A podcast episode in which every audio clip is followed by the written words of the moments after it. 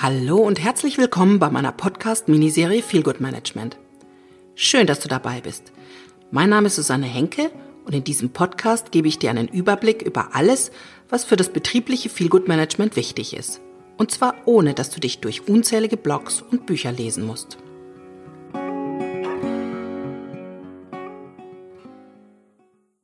In dieser Episode erzähle ich dir, was Feel Good Management eigentlich ist, was es nicht ist und wie es sich von betrieblichem Gesundheitsmanagement oder anderen einzelnen Maßnahmen zum Wohlfühlen abgrenzt. Der Obstkorb am Eingang, Gesundheitswochen, mobile Massage, bei der der Masseur direkt ins Haus kommt, Tischkicker, Bällebad, Rutschen, Elternzimmer, Ruheraum, Come-Together-Zone. Klingt wie ein Bericht aus einem Wellness-Resort, oder? Mitnichten. Seit einigen Jahren wird das Thema Wohlfühlen am Arbeitsplatz in wissenschaftlichen Studien und Aufsätzen immer wichtiger. Auch Feel Good Management ist ein neuer Begriff in diesem Zusammenhang, denn Feel Good, das weckt angenehme Assoziationen. Und dann noch am Arbeitsplatz. Endlich. Nach all den Hiobsbotschaften über immer mehr Burnouts und psychische Erkrankungen, nach dem ständig mehr, höher, weiter.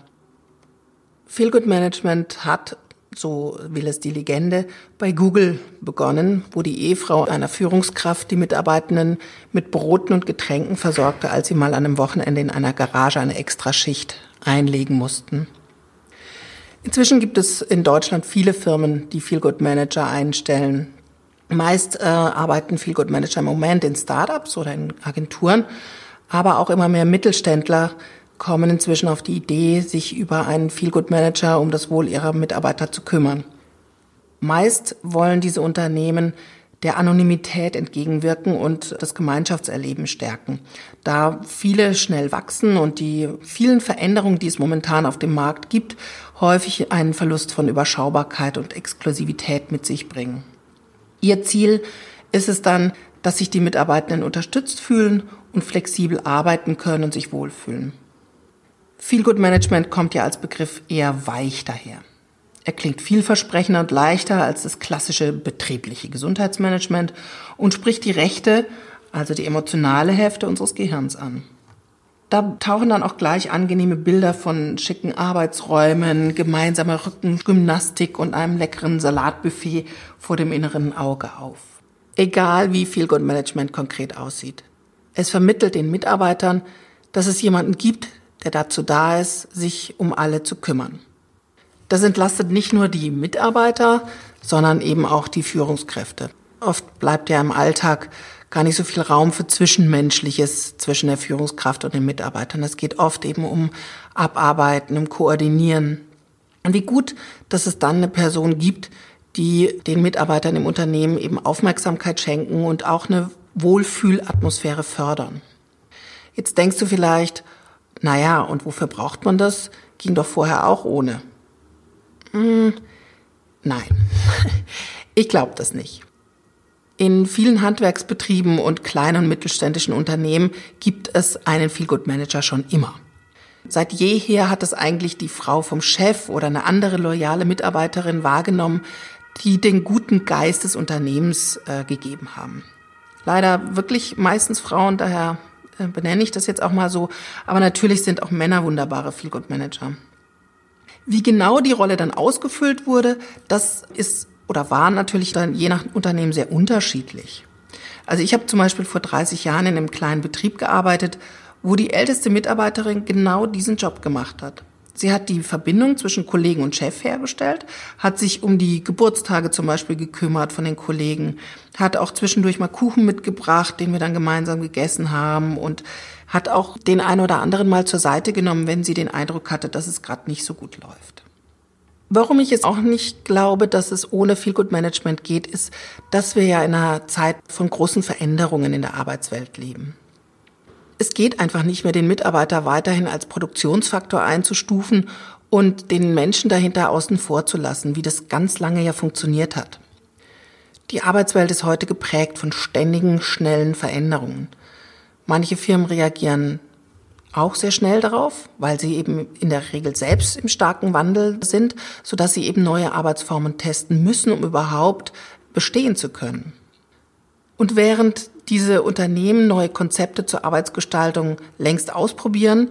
Übrigens auch mittelständische, wie diverse Barcamps und Tagungen zu agilen Unternehmen zeigen, stehen eben viele Unternehmen dieser Bewegung eher skeptisch und abwartend gegenüber. Das kann man natürlich verstehen, weil natürlich Veränderungen in Unternehmen auch immer mit ganz vielen Ängsten verbunden sind, gerade bei den Mitarbeitern.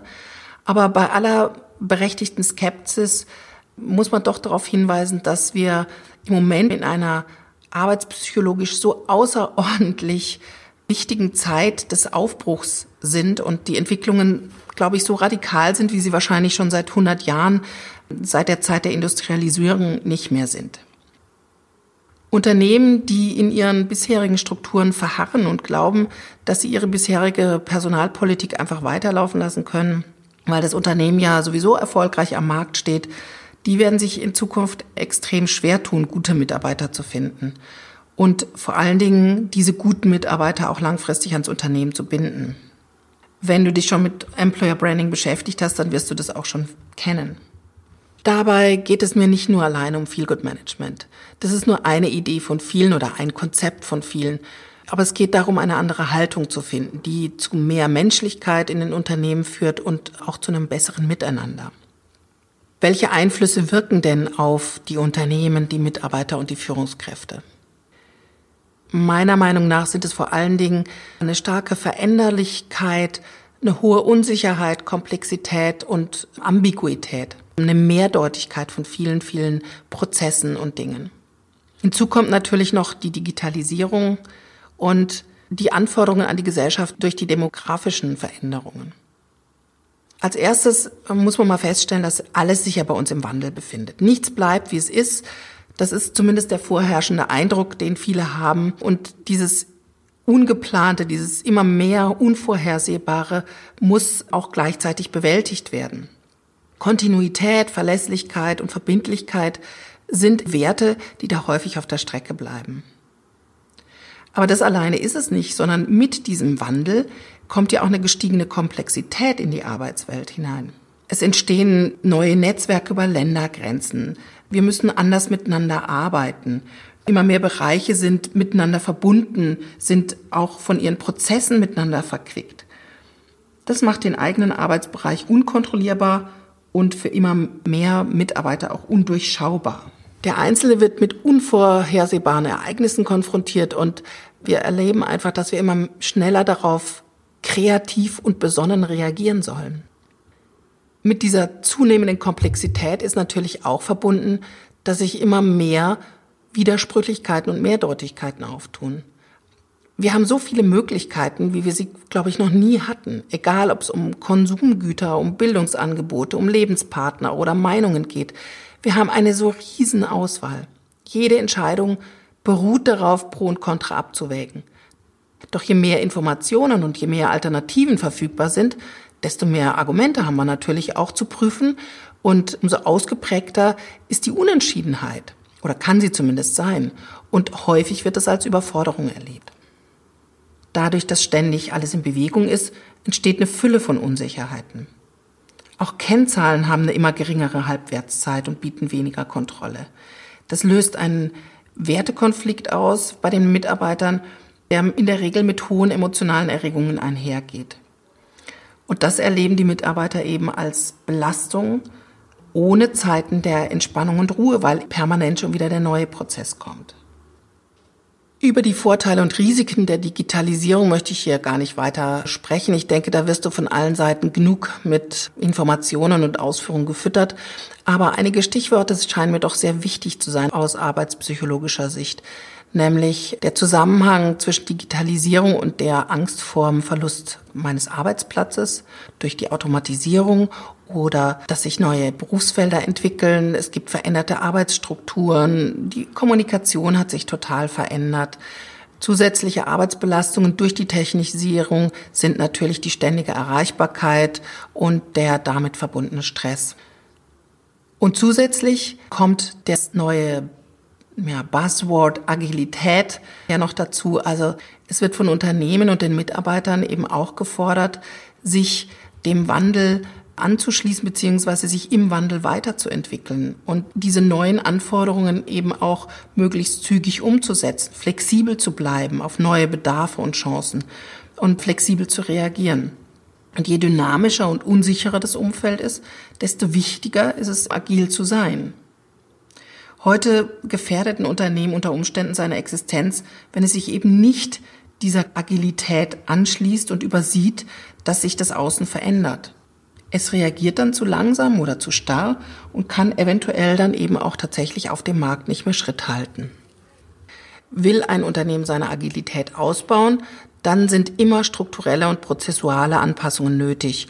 Und das hat natürlich auch wieder einen Einfluss auf die Mitarbeiter, die sich ja im ständigen Wandel befinden. Das fällt vor allen Dingen den älteren Mitarbeitern nicht mehr so leicht, die sich ja auch an bestimmte Prozesse und Strukturen gewöhnt haben. Gleichzeitig haben wir ja eine demografische Veränderung in Unternehmen. Es kommen immer weniger Junge nach. Die Generation der, ich sage jetzt mal, Babyboomer bleibt länger am Arbeitsplatz. Man arbeitet eben nicht mehr nur bis 60, sondern inzwischen sagt man ja, dass man bis 70 arbeiten müsste. Das werden vielleicht die jetzigen Älteren nicht mehr tun, aber zumindest ist es eben so, dass wir auch länger arbeiten wollen. Und das birgt natürlich auch viele Unterschiedlichkeiten im Umgang mit diesen ganzen Veränderungen, mit der Agilität, mit der Technisierung des Arbeitsplatzes. Die Herausforderung für Unternehmen besteht meines Erachtens vor allen Dingen darin, sich den unterschiedlichen Prägungen der Generationen bewusst zu sein, also zu wissen, mit welchen Glaubenssätzen, mit welchen Meinungen über Veränderungen sind denn die Menschen so durchs Leben gegangen und welche Auswirkungen hat es auch darauf, damit umzugehen? Und die Unternehmen müssen mit diesen unterschiedlichen Prägungen umgehen und auch Wertschätzung zeigen, denn es, das eine ist ja nicht besser als das andere. Also jemand, der permanent mit dem Smartphone alles tut, ist ja nicht besser als jemand, der sagt, ich brauche eigentlich keins, ja, weil ich alle Dinge auch anders erledigen kann. Diese Veränderungen wirken sich natürlich auch auf die Führungsaufgaben aus. Die Forderungen an moderne Führungskräfte sind heute ganz anders als früher.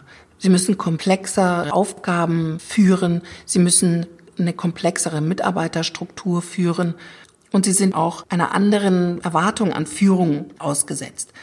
Die jüngeren Generationen, egal wie man sie jetzt nennen mag, gehen eben nicht mehr davon aus, dass eine Führungskraft vor allen Dingen Anweisungen gibt, beziehungsweise mir eben sagt, was ich zu tun oder zu lassen habe, sondern sie begreifen Führung eher als Begleitung, also mich dazu zu befähigen, das zu tun, was ich tun muss. Das ist die Aufgabe von Führungskräften. Die Erwartungen an Führung sind, dass ich einen klaren Arbeitsauftrag bekomme, dass ich überzeugt werde und begeistert werde, dass ich in widrigen Situationen unterstützt werde. Führungskräfte sollen heute ein vertrauensvolles Arbeitsumfeld schaffen. Sie sind verantwortlich für Transparenz und Ergebnisorientierung, aber begleiten eben ihre Mitarbeiter. Für die Führungskräfte heißt es vor allen Dingen heute loslassen und vertrauen. Also eben nicht mehr wie früher mehr kontrollieren, sondern in der Komplexität der Aufgaben geht Kontrolle heute einfach gar nicht mehr. Ich muss bestimmte Überprüfungsmaßstäbe setzen, aber muss eben auch die Mitarbeiter ganz viel ermutigen, selbst zu laufen, selbst Entscheidungen zu fällen und Verantwortung zu übernehmen. Das nennt man Empowerment und es ist eine ganz wichtige Voraussetzung, dass eben Unternehmen agil auf die ganzen Veränderungen reagieren können und auf dem Markt bestehen können. Nochmal kurz zusammengefasst, meiner Meinung nach die wichtigsten Aspekte, die zu einem Wandel in der Arbeitswelt führen. Klare Arbeitszeiten, klare Arbeitsstrukturen lösen sich auf. Regel- und Qualitätsstandards lösen sich ebenso auf. Es gilt eben nicht mehr nur das, was früher immer galt. Durch die zunehmende Automatisierung kommt es zu vielen verschiedenen Unsicherheiten bei den Mitarbeitern, was ihre Arbeitsplätze betrifft, aber auch was Strukturen betrifft. Die Digitalisierung hat auch zur Folge, dass man sich anders organisieren muss und die Mitarbeiter sich viel mehr selbst steuern müssen und nicht mehr von den Führungskräften gesteuert werden. Und dadurch entsteht natürlich eine ganz neue Kultur des Miteinanders.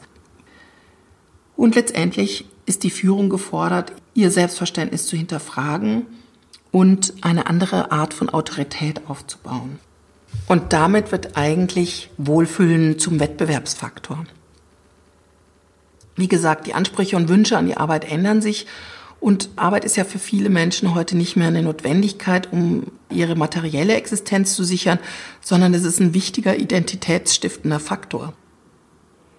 Und angesichts der vielen beschriebenen Unsicherheiten und der Komplexität rücken eben Werte wie Freude, Glück und Vertrauen wieder stärker ins Blickfeld, weil sie nämlich als Voraussetzung gesehen werden, um Belastungen auch was Positives entgegenzusetzen. Aber was bedeutet Wohlfühlen?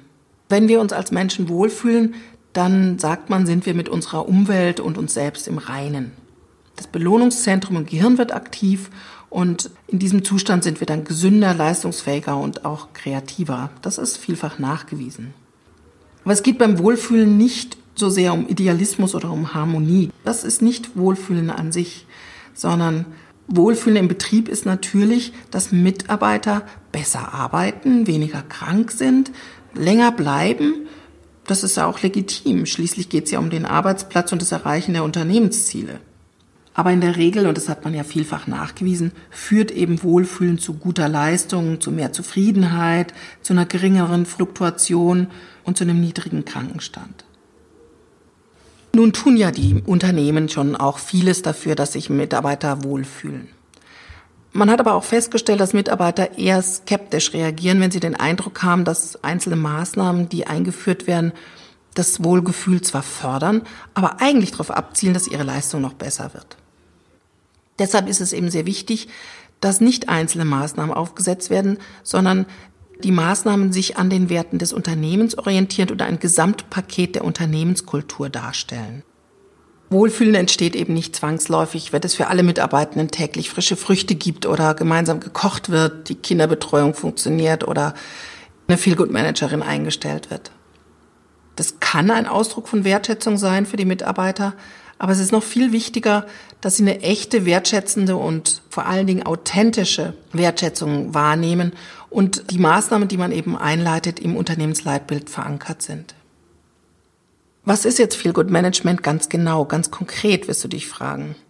Dazu kann man gar kein allgemeines Bild zeigen. Feel Good Management wird sehr unterschiedlich angelegt und auch sehr unterschiedlich interpretiert von vielen Firmen. 2013 hat das Fraunhofer Institut für Arbeitswirtschaft und Arbeitsorganisation sich mit dem Thema Feel Good Management mal befasst und eine Art Jobprofil erarbeitet. Und das Fraunhofer Institut sagt eben, der Feelgood Manager hat vier verschiedene Aufgaben. Die erste Aufgabe ist, dass er die Kommunikation verbessert und den Arbeitsfluss verbessert.